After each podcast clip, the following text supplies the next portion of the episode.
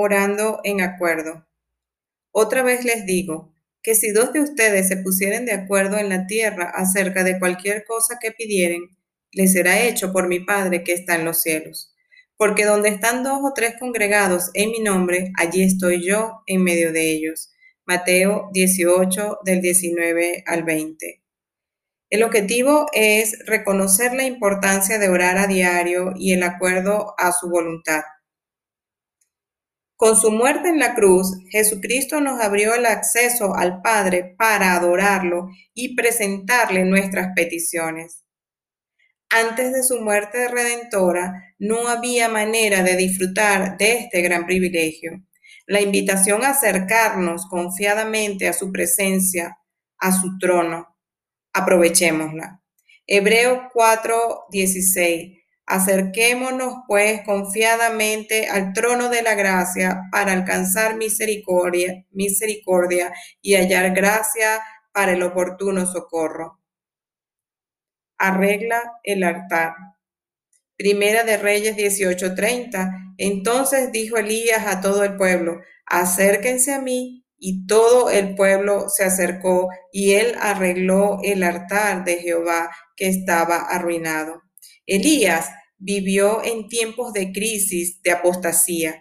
Reinaba Acab en aquellos días, quien al desposarse con Jezabel permitió que el pueblo se desviara a rendir culto a dioses falsos, a los baales, a la idolatría, a la corrupción, a la inmoralidad el culto al Dios verdadero fue suspendido y Jezabel masacró a los profetas y sacerdotes.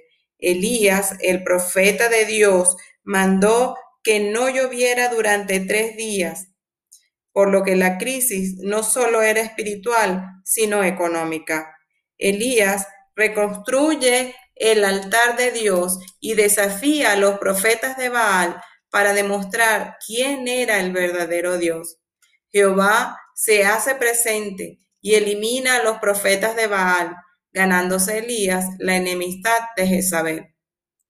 Hoy estamos viviendo tiempos de gran apostasía, por lo que necesitamos acercarnos de continuo a Dios. Podamos ver la idolatría por todas partes, la ruina, la crisis económica, la inmoralidad. Solo Dios puede arreglar las vidas y matrimonios arruinados, hombres y mujeres y jóvenes arruinados, negocios y países en ruina. Esta restauración empieza cuando decidamos volver a Dios, buscar su presencia, arrepentirnos y dispuesto a limpiar y arreglar nuestro altar personal. En el versículo arreglar es Rafa, misma que se usa para Jehová Rafa el sanador. Altares en el Antiguo Testamento. Un altar era sinónimo de victoria y fue diseñado por encontrarse con Dios en el Antiguo Testamento. Vemos diferentes altares.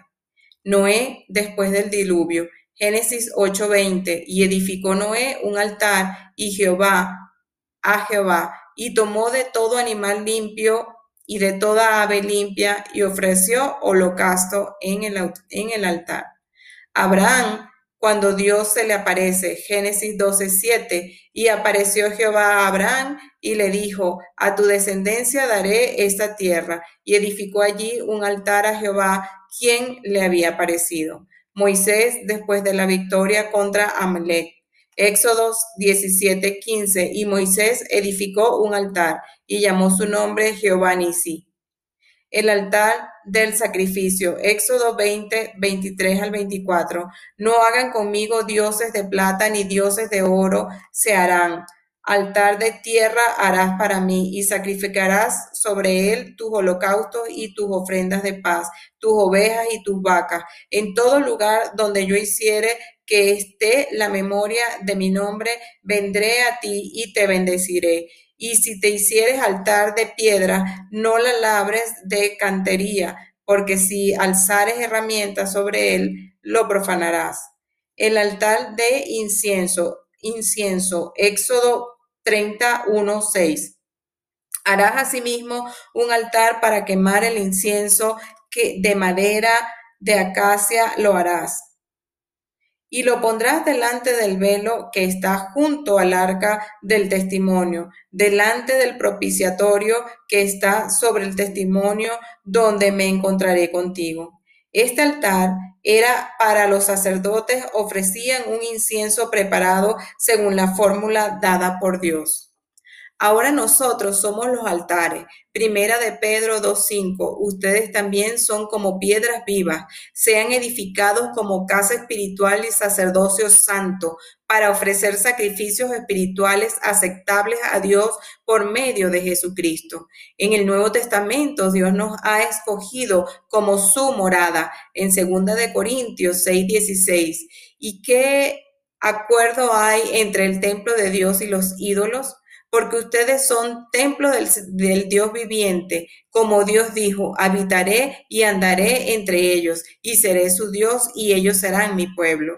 Es necesario restaurar nuestro altar personal y el de la iglesia, pidiendo al Espíritu Santo que escudriñe nuestros corazones para derribar todo ídolo al que aún estemos dando culto y colocar a Cristo como único rey de nuestro ser Asistamos a las reuniones de oración para aclamar en acuerdo por nuestros hijos, para que Dios los salve y les bendiga.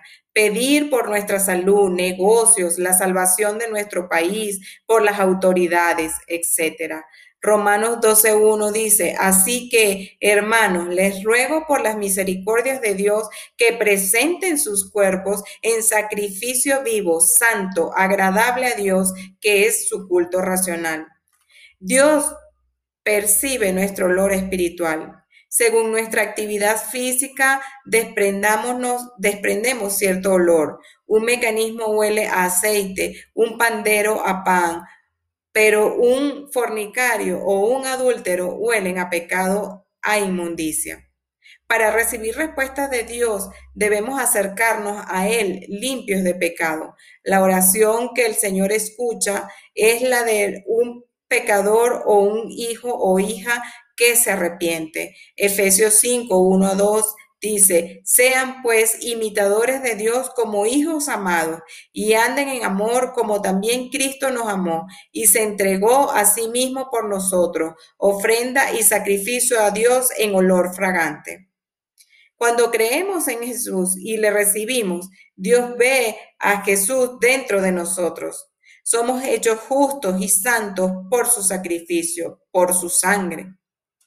Nuestras malas obras cesan por su gracia.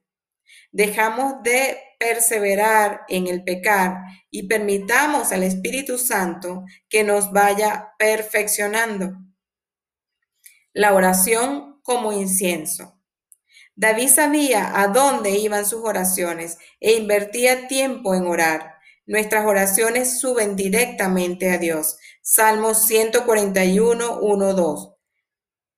Jehová, a ti he clamado, apresúrate a mí, a escuchar mi voz cuando te invocare. Suba mi oración delante de ti como el incienso, el don de mis manos como la ofrenda de la tarde. Apocalipsis 5:8 dice, y cuando hubo tomado el libro de los cuatro seres vivientes y los veinticuatro ancianos se postraron delante del Cordero, todos tenían arpa y copas de oro llenas de incienso, que son la oración de los santos. Cuando la iglesia entiende que la oración sube a Dios como incienso, vivirá una vida agradable a Él y su oración será eficaz porque será conforme a la voluntad de Dios. Si no oramos, nuestro altar permanece desarreglado, cuando oramos, nuestro altar es edificado. La oración sube al cielo, donde también hay un altar como incienso, porque allí hay oraciones que se ponen de acuerdo con la nuestra. Apocalipsis 8, 1 al 3. Cuando abrió el séptimo sello, se hizo silencio en el cielo como por media hora, y vi a los siete ángeles que estaban en pie ante Dios, y se les dieron siete trompetas. Otro ángel vino entonces y se apartó y se paró ante el altar con un incienso de oro y se le dio mucho incienso para añadirlo a las oraciones de todos los santos sobre el altar de oro que estaba delante del trono. Este incienso añadido es la oración del Espíritu Santo y de nuestro Señor Jesucristo. Romanos 8, 26 y 27 y 34. Y de igual manera el Espíritu nos ayuda en nuestra debilidad, pues que hemos de pedir como conviene, no lo sabemos. Pero el Espíritu mismo intercede por nosotros con gemidos indecibles. Mas el que escudriña los corazones sabe cuál es la intención del Espíritu, porque conforme a la voluntad de Dios intercede por los santos. ¿Quién es el que condenará? Cristo es el que murió, más aún el que también resucitó, el que además está a la diestra de Dios, el que también intercede por nosotros. Nunca pensemos que oramos solo, siempre están con nosotros el Hijo y el Espíritu Santo para orar conforme a la voluntad del Padre. Aplicación. Primera de Juan 5, 14, 15. Y esta es la confianza que tenemos en Él, que si pidiéramos alguna cosa conforme a la voluntad, a su voluntad, Él nos oye. Y si sabemos que Él nos oye en cualquier cosa que pidamos, sabemos que tenemos las peticiones que hayamos hecho. Restaura tu altar personal. Determínate a orar a diario en un lugar especial de, en intimidad. Dios tiene el tiempo exacto para responder tu oración. El rostro de Moisés brillaba al salir de la presencia del Señor. Cuando oras, tu rostro brilla. Dios te bendice y no, vuelve y no vuelves a ser el mismo. Dios te capacita y te unge como elevas incienso de olor fragante delante de su presencia. Asiste regularmente a las reuniones de oración. Dios nos escucha cuando oramos en acuerdo, ya que al buscar primeramente el reino de Dios y su justicia, todas nuestras necesidades serán suplidas. Primera de Tesalonicenses 5:17, oren sin cesar. Amén.